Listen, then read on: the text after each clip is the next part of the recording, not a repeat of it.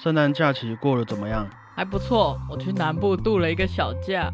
应该可以回来收心上班了吧？哎呀，还有跨年呢。还有跨年？对啊，放假吧。好，没关系，我们继续聊下去哈。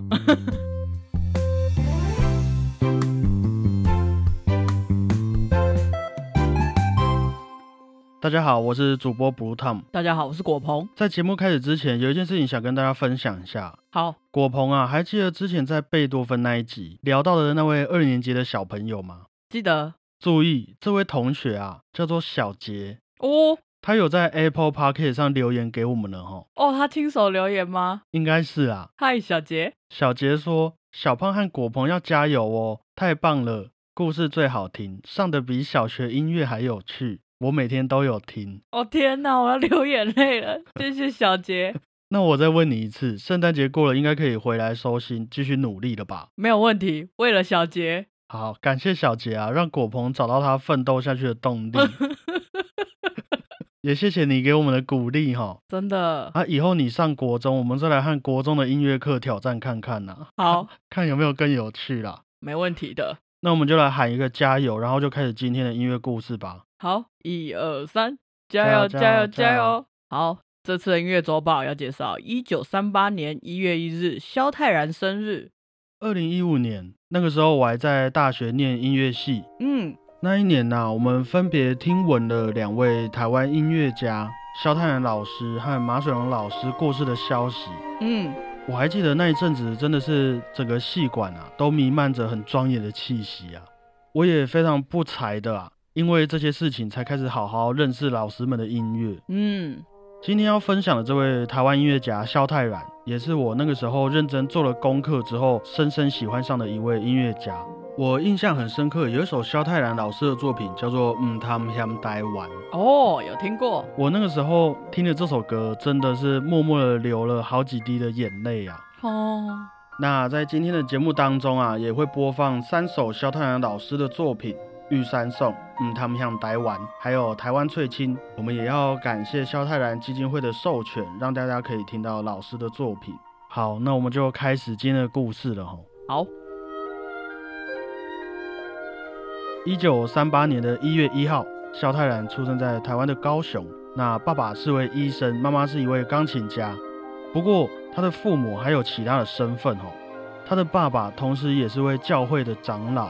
哦，妈妈也在教会担任司琴。哎，司琴是什么啊？呃，司琴的主要工作，我印象中没记错的话啦，就是为教会的人提供一些音乐上的教育，或是诗歌弹唱的时候，还会可以伴奏。哦，对，等等。酷哦。那也因为他妈妈是位钢琴家的缘故啊，萧泰然还在妈妈的肚子里面的时候，哎，就开始学习音乐了，比任何人都深厚的音乐训练了。嗯，出生之后五岁开始正式的学钢琴，嗯，七岁就开了第一场的音乐会。那一路到了大学，考上了国立台湾师范大学的音乐系。嗯，一九五九年，萧泰然二十一岁的时候，遇到了刚从法国学成归国的另外一位音乐家许长惠。哦，也在许长惠的指导之下，开始踏上了作曲之路。一九六五年，萧泰然来到了日本的武藏野音乐大学，继续研读钢琴和作曲。过了两年，回国之后也开始他的教学和演出生涯，在高雄师范大学和台湾师范大学都曾经有过他的讲课足迹。哈哦，南台湾到北台湾，当然啊，萧泰然也在这段日子发表了许多作品，有小提琴曲《梦幻的恒春小调》哦，台湾颂，还有歌剧《快乐的农夫》，还有神剧《耶稣基督》等等。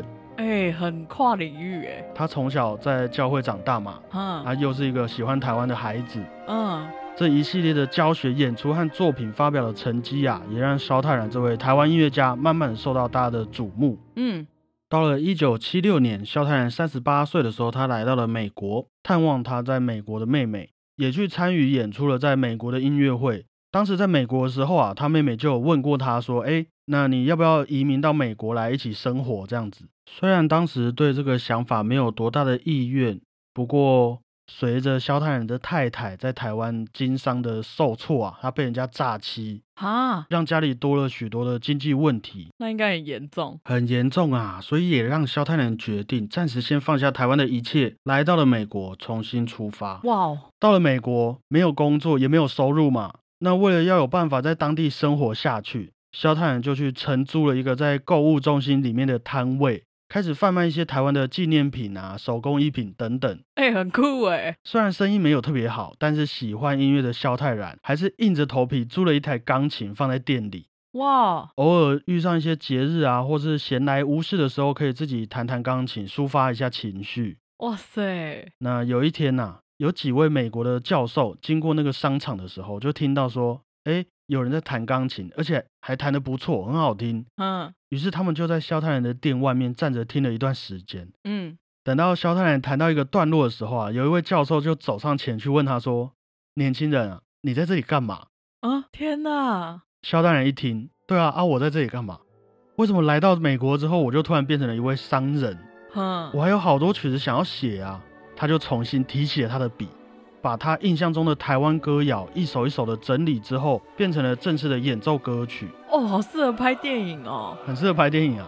那这些歌曲包括《望春风》《思想起》《恒春古调》等等，都有听过。嗯，也用他对台湾的思念啊，创作出了《出外人》呃《出瓦郎》哦，他们像台湾嗯，好几首有关于思念家乡的歌曲。我好像有听过，声乐是不是有唱过啊？Yes，据说《出瓦郎》这部作品在美国首演的时候。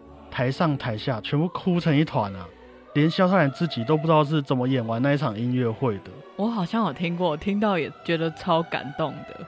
其实也是因为在早期那个年代，有些人因为经济因素不能待在台湾，嗯，也有更多人啊是因为政治因素被政府列为黑名单，才没有办法待在台湾的。嗯，其实萧泰然后来也是，原本是因为一些经济的因素来到美国嘛。但是他在美国创作了一首歌曲，叫做《出头天进行曲》。哦，歌词里面就有唱到啊，“蓝背出头天，蓝背出头天”等等这种歌词。那被当时的政府认为说，哎呦，你好像在鼓励一些民主的运动，你是不是在煽动人民的情绪？嗯。于是政府在一九八零年就禁止萧泰然返回国门，也禁止了他的作品在台湾演唱和演奏，一直到一九九二年才解除这些禁令啊。这个举动也让萧泰然更思念他的家乡台湾了啊！嗯，思乡的歌曲啊，也一首接着一首不停的创作出来，抒发自己的心情以外，也陪伴那些和他一样回不去的台湾人。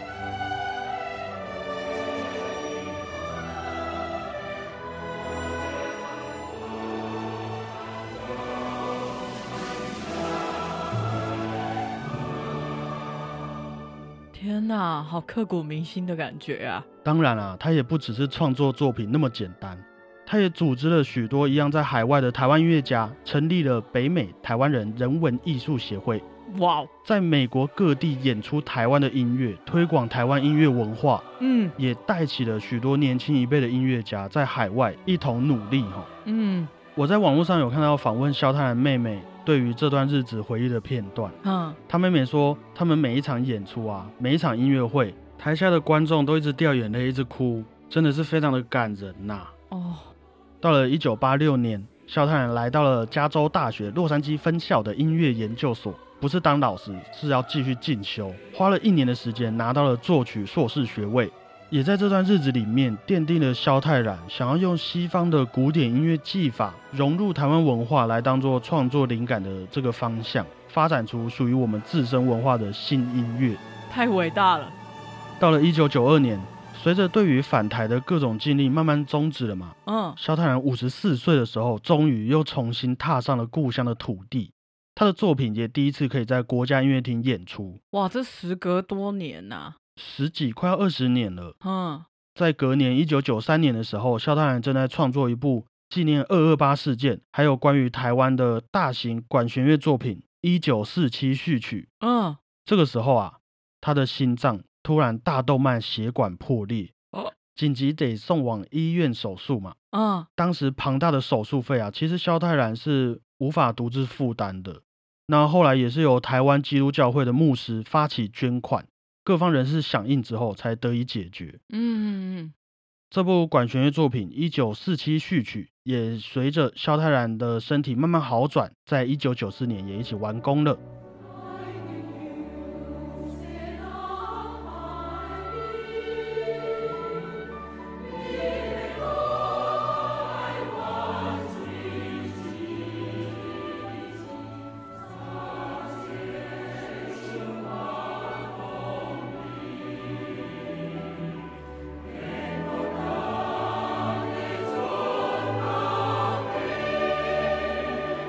一九九五年，萧泰然也正式的回到台湾居住，当然也持续的创作，持续为台湾发声。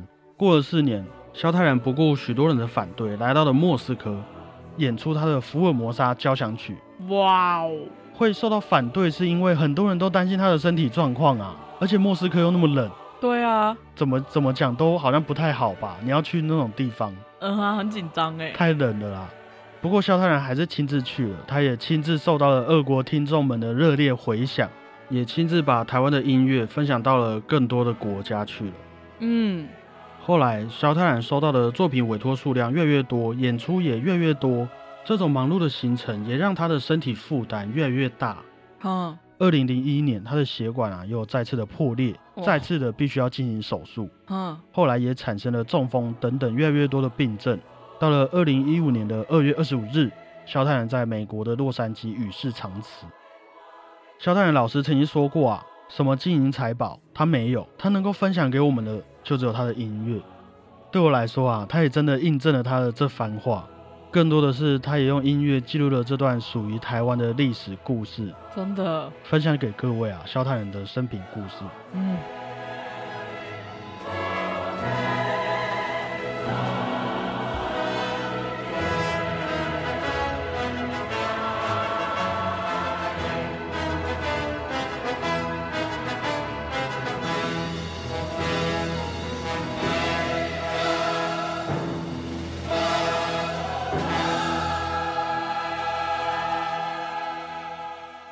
除了伟大，没有什么好多说的了。如果是你，你会做什么样子的决定？我可能就继续卖台湾特产啊！不能这样，不能这样。没有啦。以前在做功课的时候啊，不得不说，真的有好几首萧泰然老师的作品，都让我在朋友旁边听到，偷偷的流眼泪。嗯，《玉山颂》啊，《台湾翠琴》，《爱与希望》，着实的都陪我度过好几个难熬的夜晚啊。也分享给还在外地努力的各位。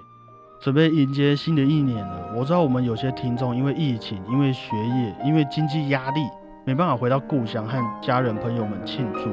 那希望这一次分享了肖太阳老师的故事啊，能够带给你们一些温暖。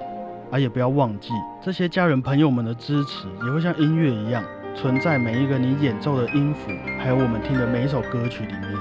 你会害他们爆哭吧？你应该很有感触吧？曾经在国外留学。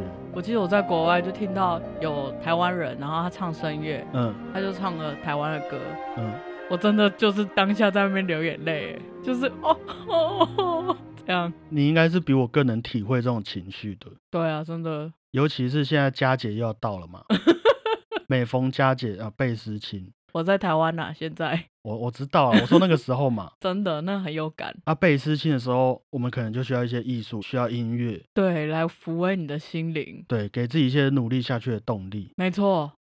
于是啊，经过历史的推移，在各方人士的努力之下，现在的我们有了这个相对自由的创作环境，对于许多的音乐创作者啊，也可以去探讨更多元、更深入的话题。嗯。节目的最后，让我们也分享一首现代音乐作曲家的作品，当做我们迎接二零二二的新年礼物啦！哈，嗯，那在这边我也转述一下这位作曲家的创作理念给各位哦。所以我现在是这位作曲家哦。好的，大家好，我是。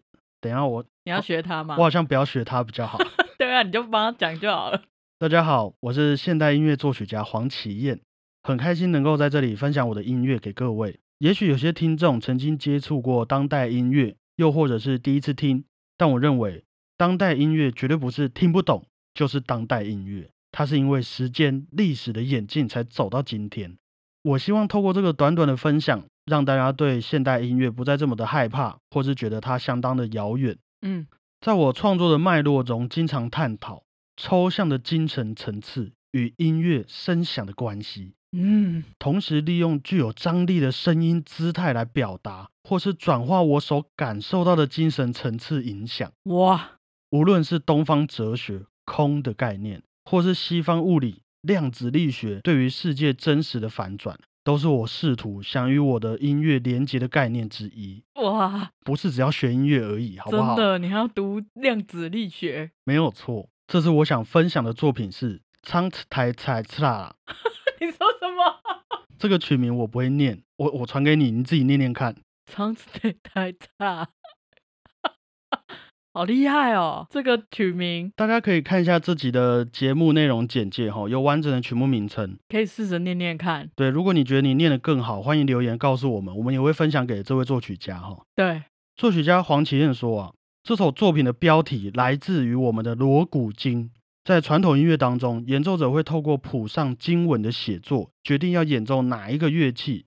这些乐器的组合也代表着不同的节奏，借此啊控制整个舞台的氛围。哇哦，这首作品算是我第二首受到传统思维影响的作品。当然，这个概念的转化过程是相当抽象的。嗯，我将这些经文进行拆解，成为此首作品的标题。同时，也在作品中拆解这些经文的声音，例如子音和母音的分离，再借由不同的组合，使它变成一个截然不同的文字。另一个，我想在这部作品中讨论的是台湾传统音乐中特殊的听觉方式，例如透过锣鼓节奏的改变，快速的改变人类的听觉感知，甚至借此凝结这个时间。在此首作品中，试图利用重复的规律时间感。创造一种类似时间的感知，同时透过电子与现实契约的关系，并置这些不同的时间感。接着，这个规律渐渐被瓦解，同时这些真实的声音因为时间的流逝，在虚拟电声的世界中凝结出声音陌生或熟悉的不同面相。